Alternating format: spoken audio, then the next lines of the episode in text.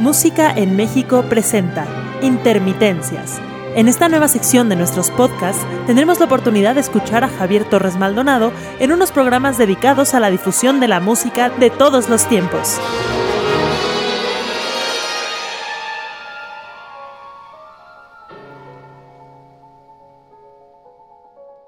Amigos de Intermitencias, bienvenidos a una nueva emisión de este programa les propongo continuar en esta ocasión con la segunda parte de la charla con Ignacio Torner, pianista del ensamble Taller Sonoro, y el compositor español César Camarero. Esta charla la iniciamos en el programa anterior.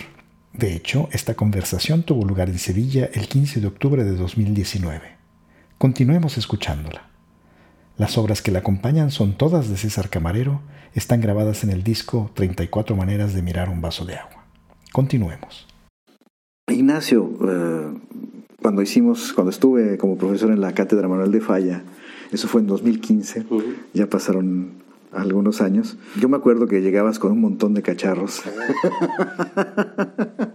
Y lo sigo llevando. y lo sigues llevando. El kit. El kit de pianista contemporáneo. Exacto. Miren, les platico, ¿no?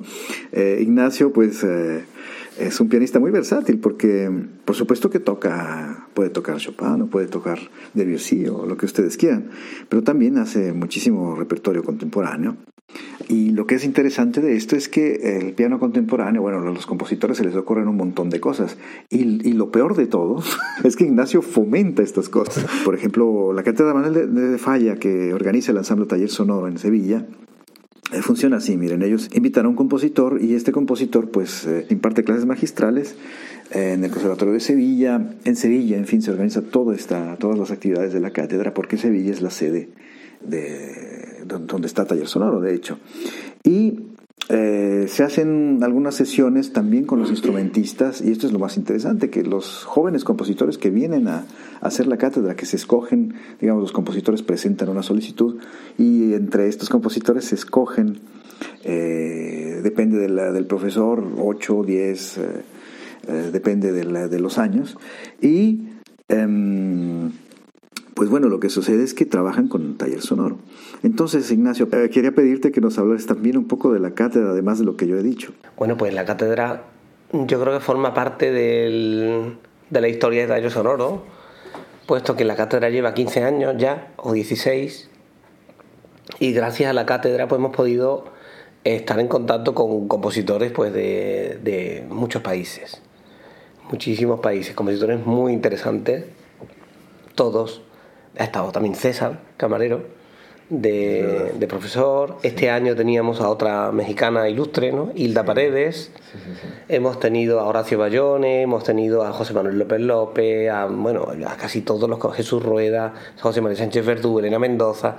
A cantidad de compositores interesantísimos Roberto que han Sierra, Roberto Sierra, ni más ni menos. Roberto Sierra, Leo Brauer, eh, o sea, compositores de muy diferentes estilos y tendencias que han aportado su, su estilo y su manera de hacer y que han atraído, a su vez, que es una de las partes más interesantes, que han atraído a eh, compositores jóvenes de todo el mundo. Así es. Y mm, eso yo creo que forma parte de la esencia del taller sonoro, que es conocer quienes están componiendo ahora en todos sitios. Así es. Y la cátedra funciona, ha habido años con eh, mayor presupuesto, menor presupuesto, depende de las crisis. En 20 años ha dado mm, para que haya crisis y desaparezcan y vuelvan a aparecer. Eh, ha habido momentos mejores y peores, pero el, el, ímpetu del taller y además de, de los alumnos y esencialmente, que es muy importante, que los profesores que han venido todos han entendido perfectamente cuál es la filosofía de la cátedra, que es esa, la del trabajo directo. Entonces, no es un curso al uso, de que uno va tres días, te dan una partitura, la analizas un poco, das tres consejos y te vas. Sino que el profesor siempre ha estado muy comprometido con eh, la realización de las obras por parte de los alumnos. Y luego se estrenan en el Festival de Música Española de Cádiz, que también pues, le da un marco a eso bastante importante. y se graba. A lo mejor es interesante decir que, que es durante un año, ¿no? varios encuentros, de manera que da tiempo, le da tiempo a los alumnos a componer algo, pues no es no simplemente que llevan sus obras, sino que hacen algo que se puede ir siguiendo durante ese año aproximadamente. Sí, de hecho la obra se empieza a componer en la cátedra. La obra no puede estar compuesta antes. Una cosa interesante también es que Taller Sonoro precisamente decía que, que un poco fomentas esta exploración del piano, ¿no? Y, bueno, no un poco, mucho. Y, y, esta, y esta relación de, de Taller Sonoro con los compositores se da en este disco precisamente, es decir, hay una colaboración estrecha en este sentido. ¿Cómo, cómo nace? Precisamente iba a comentar una pieza que tengo que se llama Nostalgia de un paisaje futuro, que hice para Taller Sonoro mm, pensando que nadie más lo iba a hacer, luego lo han hecho otros, pero que es para un trío para piano, clarinete, bajo y violonchelo, pero en el piano hay, hay un pianista y dos manipuladores de armónicos, dos personas que, que ponen como si fuera un violonchelo, el dedito en la cuerda del piano en determinados nodos para que suenen los armónicos en cada momento, que es bastante complicado. Pero bueno, eso, eso forma parte de la exploración tímbrica, es, es interesante, pero para mí es mucho más interesante, muchísimo más interesante, es realmente la relación de años que teníamos ya cuando grabamos ese disco, de entender la música de, de, ser, a fin, ser amigos, entender la música, haber hecho muchos conciertos, tener una, una, relación muy específica que llega hasta el punto de que, de que hay determinados pasajes o determinadas cosas en mi música que yo digo, bueno, eso busca, lo puedes hacer con este tipo de dinámica o este tipo de dinámica, hay varias, varias formas, igual que si estuvieras haciendo hiding, que hay muchas formas de tocarlo y entonces que el intérprete elija la que más le interesa o que aporten cosas. Eh, muchas veces esto a lo mejor no funciona pianísimo, tan pianísimo, es otra cosa y entonces lo probamos y, y, y, ese tipo de trabajo es el que a mí personalmente me interesa mucho. Siempre digo en estos casos que a mí me enseñaron, supongo como, como a ti Javier, eh, una idea historicista de la música, en donde la partitura y la crítica y los libros eran muy importantes. En un momento dado yo personalmente me sacudí fuera todo eso y para mí lo importante es lo que escucha la persona y la persona no necesariamente iniciada, por cierto, la persona, una persona que pasa por allí y escucha aquello y aquello le llega. Y para eso, evidentemente, el intérprete es nuestro aliado o nuestro co-creador muchas veces. Sin embargo, a nosotros nos enseñaron que el intérprete era una especie de monigote, con perdón, que, que, tenía que tocar aquello y una especie de mal necesario, aquello, y bueno, con el que había que estar peleado todo el día, etcétera. Y afortunadamente uno se saca de encima todo esto. Menos mal.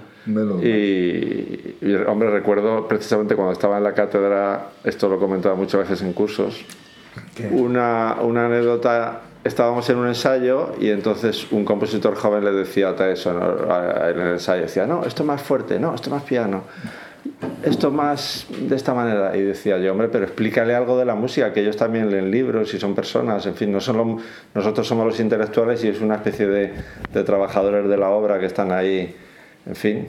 Y esta idea del compositor que, que da órdenes y tal, que me parece horrorosa, ¿no? Terrible. Cuando es más mejor eh, para el resultado, claro, es que para mí el resultado no es la partitura, para mí el resultado es lo que se oye, fundamentalmente. Entonces, para eso eh, tiene que haber una simbiosis cuanto más cercana, mejor.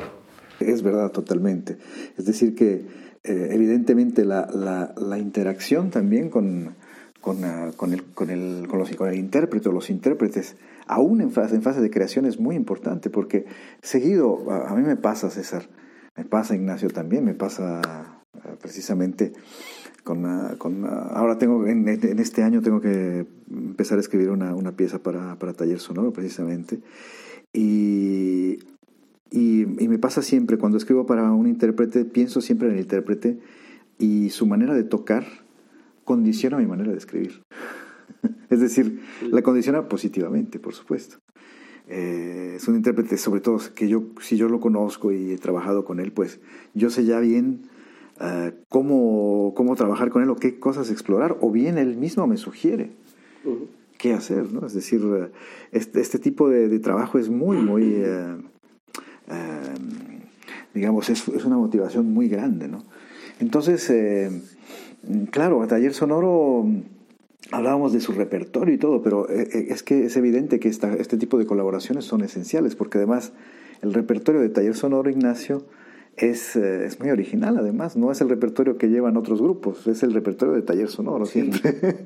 ¿Y quién escoge el repertorio o cómo le hacen? Bueno, el repertorio se escoge, eh, hay una parte, la gran parte, la gran mayoría del repertorio es el que nos gusta, simplemente. Y hay una parte que vas conociendo conforme te vas presentando, te van presentando obras compositores, conocemos gente nueva y vamos seleccionando lo que nos gusta. Y las obras que van quedando como pozo, como fondo de armario, que se podría decir, son las obras que vemos que estamos más a gusto tocando. De hecho, te puedo decir algunas de César que no sé cuántas veces las habremos tocado. Reverso 2. Reverso 2, los monólogos. Los monólogos 1, 2 y ahora el 3 que ha funcionado muy bien, que hemos tocado en México, en, ya ahora recientemente, esta semana. Sí, esta semana pasada y la semana que viene, el domingo, está en Madrid. Eh, reverso, yo que sé, hemos tocado muchas obras de César muchas veces. Y bueno, pues obras que se, que se tocan, funcionan y se quedan. Eh, es muy interesante también eh, en relación a lo que ha dicho César, de la obra es lo que no tiene por qué estar dirigida a un público especialmente preparado. Es muy interesante luego hablar con el público y que te digan qué les ha parecido. Hay un, obras que, vemos que al público siempre les gustan.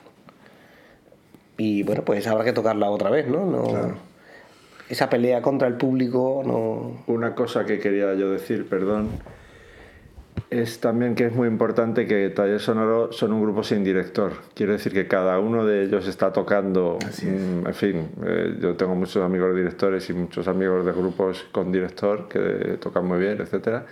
Pero hay algo diferente en, la idea de que es como un cuarto de cuerda, es como música de cámara y cada uno está tocando y tú tienes una relación con cada uno, no viene otro día y han cambiado el clarinete y bueno, y a lo mejor es muy bueno, pero es otro tipo de cosa. Todos conocen la música desde hace tiempo, todos son siempre ellos mismos y todos están tocando ellos. Los músicos de orquesta saben lo que quiero, lo que quiero decir con esto, claramente. Eh, y eso le da un valor muy especial a, lo, a lo, que hacen, para mí fundamental. ¿no? Yo creo que la música, con todos mis respetos, tengo, ya digo que tengo muchos amigos directores, etcétera, y muy buenos, pero que la música es la música de cámara, o sea, un cuarto de cuerda, tocando todos, poniéndose de acuerdo todos, tocando e, todos ellos como quieren tocar ellos, o Orfeus, en fin, eh, eh, situaciones donde están tocando los músicos, haciendo su proyecto, no haciendo el proyecto de un director que les llama, eso es, eso es fundamental. Claro, claro.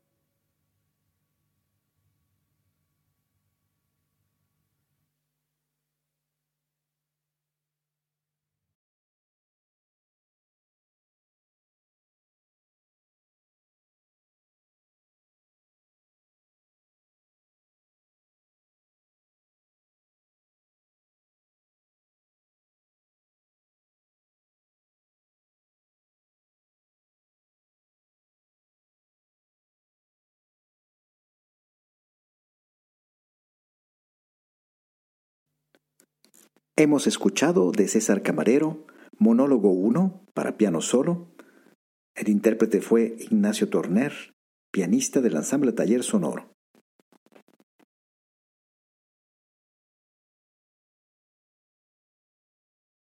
Pues regresando al, disco que, nos atañe hoy, eh, veo que, es, que fue grabado en la sala Joaquín Turina, precisamente donde hoy se estrenará, tu, obra. Recuerdo a, los, a quien nos está escuchando que esta entrevista ha sido grabada el 14 de octubre de 2019 en Sevilla y precisamente el concierto de hoy es en la sala Joaquín Turina, donde me parece que ocurren una buena cantidad de conciertos o todos los conciertos del Festival de Encuentros son todos, todos, todos, eso es. Y es un disco que fue grabado en 2009. Así que digamos que no ha perdido vigencia. Ignacio, ¿qué, qué es contemporáneo hoy? Centrándome en el disco, voy a partir del disco. Porque un disco de César Camarero, nosotros tenemos muy poquitos discos. Nosotros hemos grabado muy pocos discos. En 20 años nos han sido 5. ¿Y por qué César Camarero vino otro compositor? Bueno, primero porque lo teníamos muy cerca y porque llevábamos muchos años tocando cosas de él. Conocíamos su música, conocíamos cómo piensa y, y ahora mm, enlazo con la pregunta. para nosotros es muy importante que, eh, sea, que es contemporáneo o no, me da igual. Lo que me importa más es que es personal. Nos gustan los autores que son personales y que arriesgan y que deciden hacer algo porque les gusta o porque quieren probar. Entonces, César reúne, o sea, César yo creo que es un bueno, no, está aquí al lado, no sé si estará de acuerdo o no, pero sí me parece que es un autor arriesgado, se arriesga y, y hace lo que le da la gana y lo que le sale en cada momento. Y eso yo creo que es muy importante en un autor, no rendirse a ningún tipo de ni de estéticas, ni de inflexiones del tiempo, de ya cuando llevas 20 años tocando, ¿no? Ves también eh, las tendencias de cada uno y nos gustan autores que sean personales. Yo creo que lo más importante de la música que se haga es que sea personal y que sea tu voz. Y bueno, pues si es contemporáneo o no, no sé, es contemporáneo porque vive ahora. Yo quiero decir una palabra sobre esto que creo que se debía de terminar con cualquier tipo de etiqueta y, tener más, eh, más relación con los autores determinados. O sea, esta es la música de este señor, que este se llama Paco de Lucía, el otro se llama Herbie Hancock, el otro se llama Javier Torres Maldonado y cada uno hace su música. Y una te gusta más, otra te interesa menos, otra y esto de contemporáneo, esto yo creo que no, que no es tan interesante porque yo me imagino que el, el público entendido que va a un concierto a escuchar eh, cosas disonantes o no sé qué, me parece un poco infantil a estas alturas. Entonces vas a escuchar la obra de una persona que te interesa, interpretada por unos intérpretes que te interesan, y, y lo demás no sé, incluso yo creo que los conciertos como los entendemos, los entiende el mundo de la música clásica van a desaparecer. Se van a hacer conciertos de Haydn y conciertos de Sostakovich y no un trocito de Haydn, otro de Sostakovich, otro de Bach, otro de Schumann. Eh, eso, eso eh, sales con la cabeza que no sabes ni cómo te llamas de eso.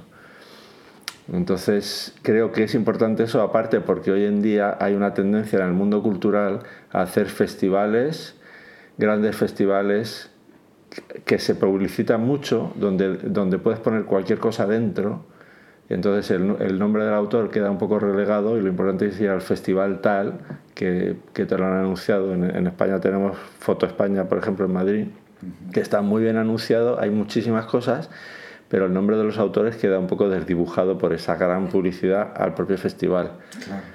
Sin embargo, yo recuerdo en los años, cuando yo era un chaval, en los años 70, 80, que venía Peter Brook a Madrid o venía Stockhausen a Madrid iba, iban los mismos a una cosa y a otra y era un acontecimiento transversal y venía Stockhausen, no era el festival tal o, o la cosa cual, sino que era el autor realmente. Creo que eso es fundamental para, para seguir andando. O sea, eh, eh, los espectadores van al cine y van a ver la película de un director que les gusta, no van a ver cine experimental moderno, a ver si le gusta aquello. Eso, eso me parece aberrante, pero bueno, poco a poco irá cambiando, no tengo ninguna duda.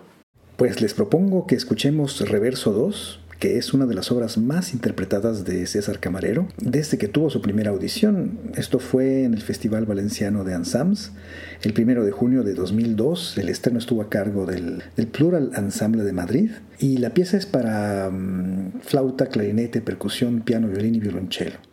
Escuchemos Reverso 2, interpretada por el ensamble Taller Sonoro.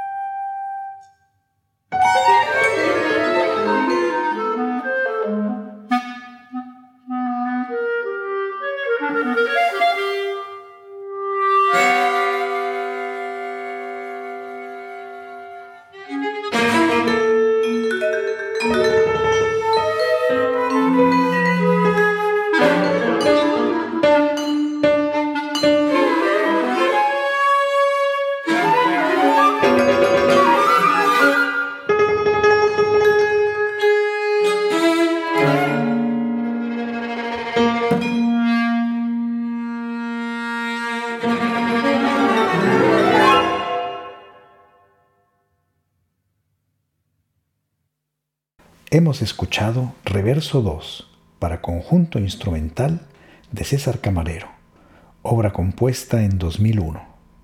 Les recuerdo que todas las obras que hemos oído en los dos programas en que he conversado con Ignacio Torner y César Camarero están grabadas en el disco monográfico 34 Maneras de Mirar un Vaso de Agua, dedicado precisamente a la música de este compositor.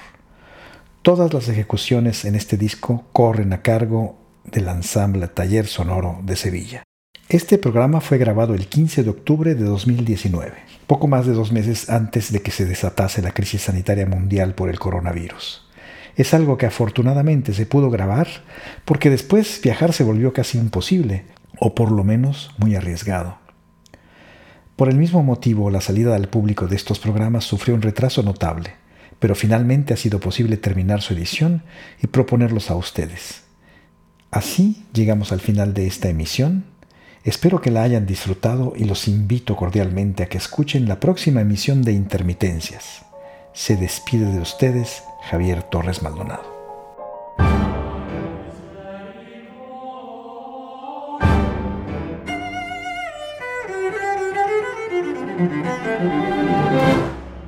Gracias por escuchar nuestra nueva sección Intermitencias. Esperamos haya sido de tu agrado.